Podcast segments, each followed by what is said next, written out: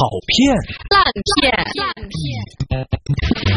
你有你观点，我有我主见。论构思，论情节，论深度，论风格，论气质，论态度，都在电影相对论。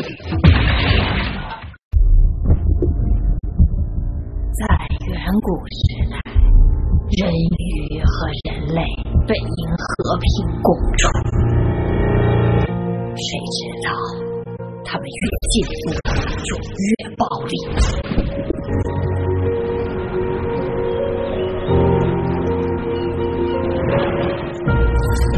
人类是邪恶的。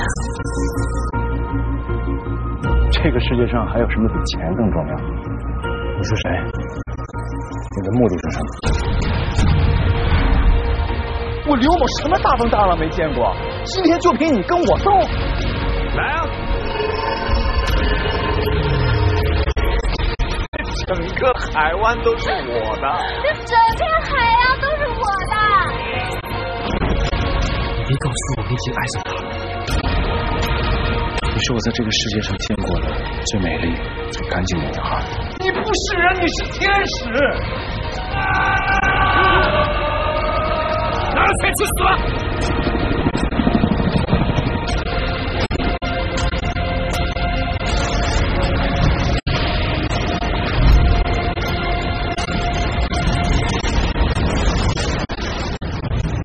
你的生命只剩下最后一分钟，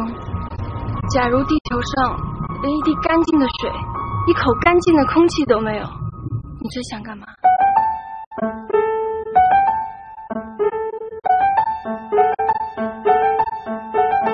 今天非常开心啊！我们又请到了我们的好朋友孟浩轩老师。孟浩轩老师可是北京电影学院十分优秀的电影老师呢啊！视听语言的大拿有没有？各位听众好，我是北京电影学院老师孟浩军，很开心跟大家来分享我对电影的感受。我们还是跟两岸的听众朋友说一声过年好吧。恭喜发财吧！大吉大利。今天要说到恭喜发财，这个最要恭喜的就是周星驰，真的是欠你的这张电影票，我觉得大家还的已经够可以的了。嗯，应该是在咱们做节目这个时候，他应该创造了影史的新纪录，突破了三十亿。不光是说很多观众可能像我们这些专业人士都没有想到的一个非常大的进步，非常大的突破。对呀，本来以为是一条美人鱼，没想到这条美人鱼真的是金光闪闪，用纯金打造，而且镶着钻石呢。对，所以我觉着还是他这个美人鱼这名字起的是好彩头吧。嗯，我先说说我为什么要去看这部电影。嗯、史蒂芬周先生我也很喜欢他，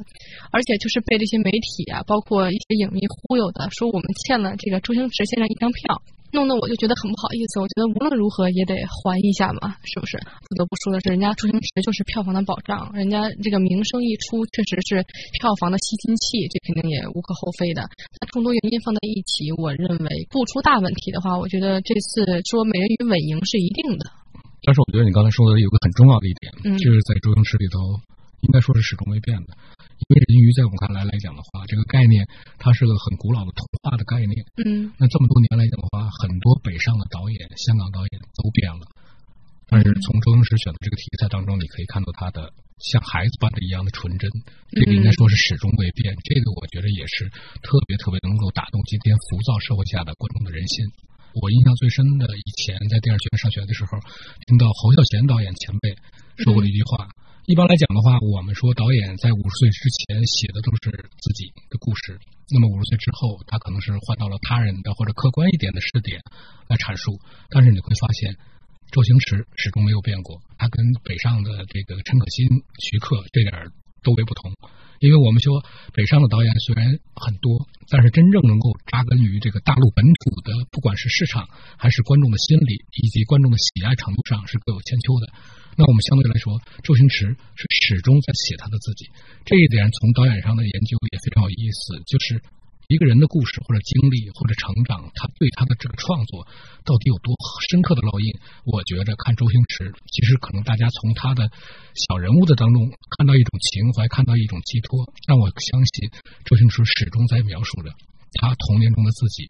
他对世界的这种美好的期待和看法。包括在这次的这个美人鱼里面，我们看到所塑造出来这个形象啊，暴发户有着悲伤的童年，然后一夜乍富起来，很会做生意，有他投机取巧，或者是说他阴险耍诈的这种成分在里边。但是到最后，他还是回归于本真，就是你不管是说他被人鱼或者童话或者一种成人式的一种洗礼被唤醒也好，还是说他本身的这种还没有泯灭的这种纯真也好，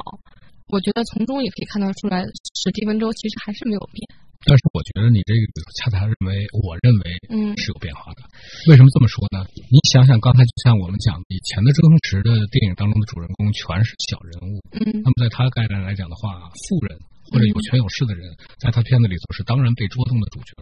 也正是因为此，这种草根的意识和这种草根的情怀，才在香港乃至大陆都接受了不非同凡常的这种欢迎和反响。但是你可别忘了，邓超这个角色的设定是土豪，嗯这个在以前他所有片子当中从来没有出现过土豪或者是有钱的人是善良的，就是我们这样的设定。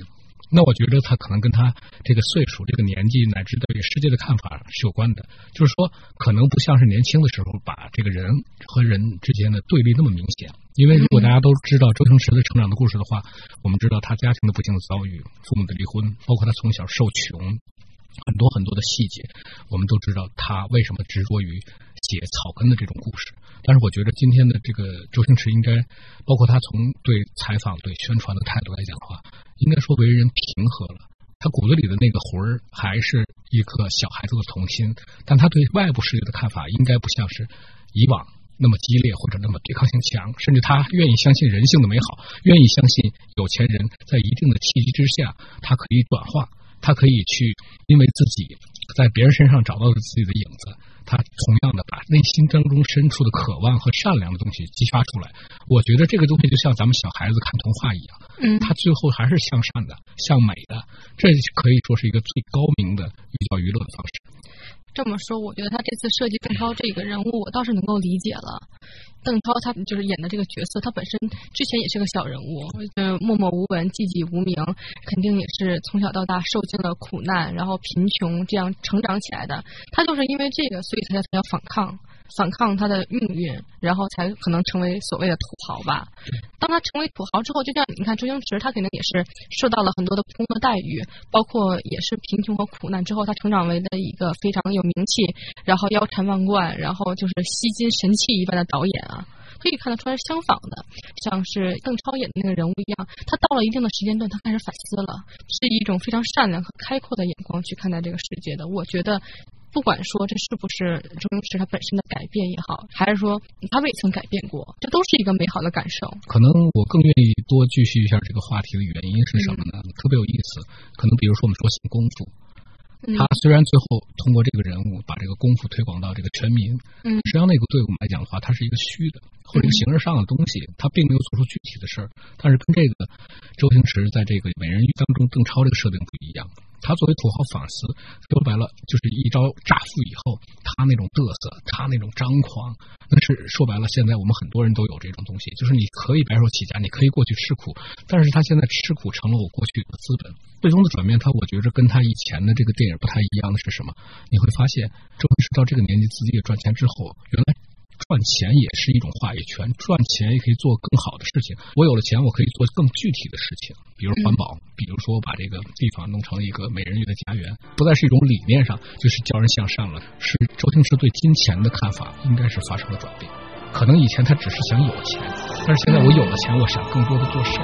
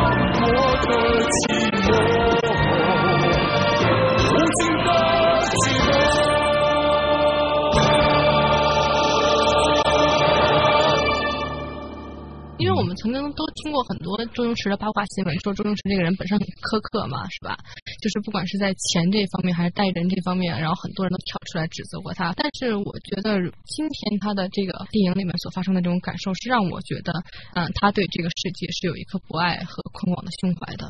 对，因为这个东西就是我们说的，这是始终可能归功于他成长的环境，包括母亲的这种教育。他一朝有了钱以后，是通过他的努力，但他并不像很多人一样，仅仅是一个炫富，把他所有的聪明才华，甚至利用他自己的影响，把这个电影的这个做大做强。就像那个很多的这个呃首富是吧，做慈善这是一个道理。很多的时候，我们空喊教育、空喊一种理念是没有用的，所以电影它就跟做慈善一样，它反倒更生动。更易于为全民所接受，因此周星驰他还有一点的坚持，就是说合家欢电影，他没有就是过多的把这个片子放在一种特殊的这种类型啊，尽管是都有这种周星驰的风格，但是他的片子来讲的话，应该说还是小到小孩子，大到这个老人啊都是能接受的。你比如我今年啊，就是在他首映第一天，初年大年初一，就是带着我们全家去看的，就像你刚才说的，这么多年喜欢周星驰，我们应该去电影院。是吧？嗯，不管是从为了心中曾经的这种偶像，也是为了我们对电影的一种热爱，都应该去电影院里头。包括周星驰很多他在大陆拍的片子，我基本都去电影院子看，因为这个东西就说它是一种情怀的相通的东西。嗯，那么更重要的是什么呢？就是我们主要考虑到，就是在。中国现在目前合家欢电影比较缺乏的时候，我们特别希望能有一个特别纯粹的，就像当年成龙大哥的片子，是吧？我们过年只看这个，任何一个作品他都不可能面面俱到，或者说是全民喜欢、雅俗共赏。那周星驰只好做好自己，我相信大家都还是能够接受的。但是他恰恰，我觉得是在某些微妙的，像咱们刚才探讨的那个方面来讲的话，还是有变化，还是说明周星驰在某一些地方。可以看到一点点沧桑，一点点淡然，一点点那种我们说的那种释放。其实我觉得这个电影啊，你要说换一个导演拍，可能我觉得都可能没有人会接这个剧本。这个片子也可能只有周星驰能拍，只有周星驰才会有这么大的影响力，只有周星驰才能得到这么高的票房，也只有周星驰才敢把它继承现实。就可能换一个导演都不会有现在的这样的一个很好的状态吧。对，因为我们说的很多的导演来讲的话，他很容易把这种一听着是童话的拍成两种路子，要么就是温情的煽情的路线，要么就是我们讲的特别戏剧性、商业性的东西。可是我们说周星驰在这两点上都结合的非常的好。但是我很欣喜的看到，就是周星驰开始忠于自己，而不再说是我为你观众或者为了所谓的周星驰的无厘头我在拍片子。比如说，现在很多人我们说了，都是期望导演每一次拍不一样的东西。但是有些人，就像我们说《美人鱼》，大家看到没有变的周星驰，没有变的是什么？是港味儿。是吧？是从功夫里的这个猪笼寨和这个美人里的那个船舱，其实它始终的是一个小人物、自然生态的那么一种向往，就跟我们说的北京人喜欢过去的四合院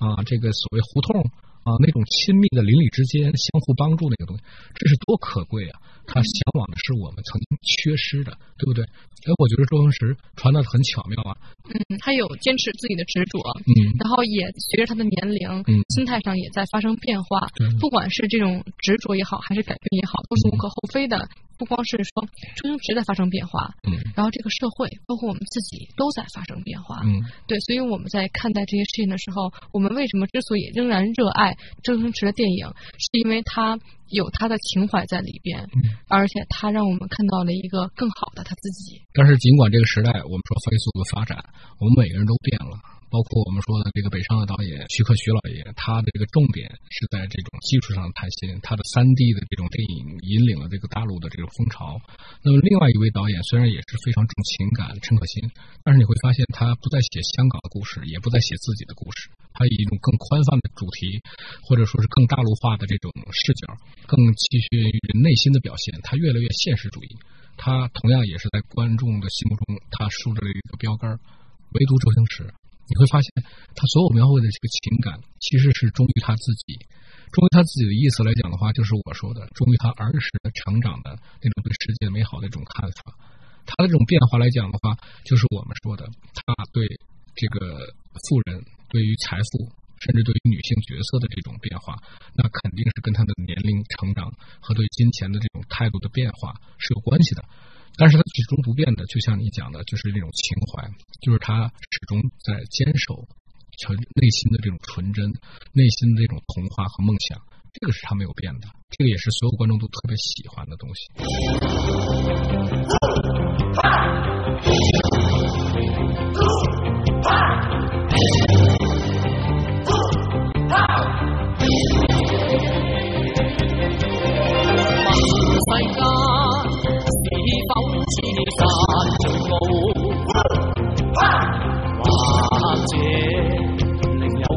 高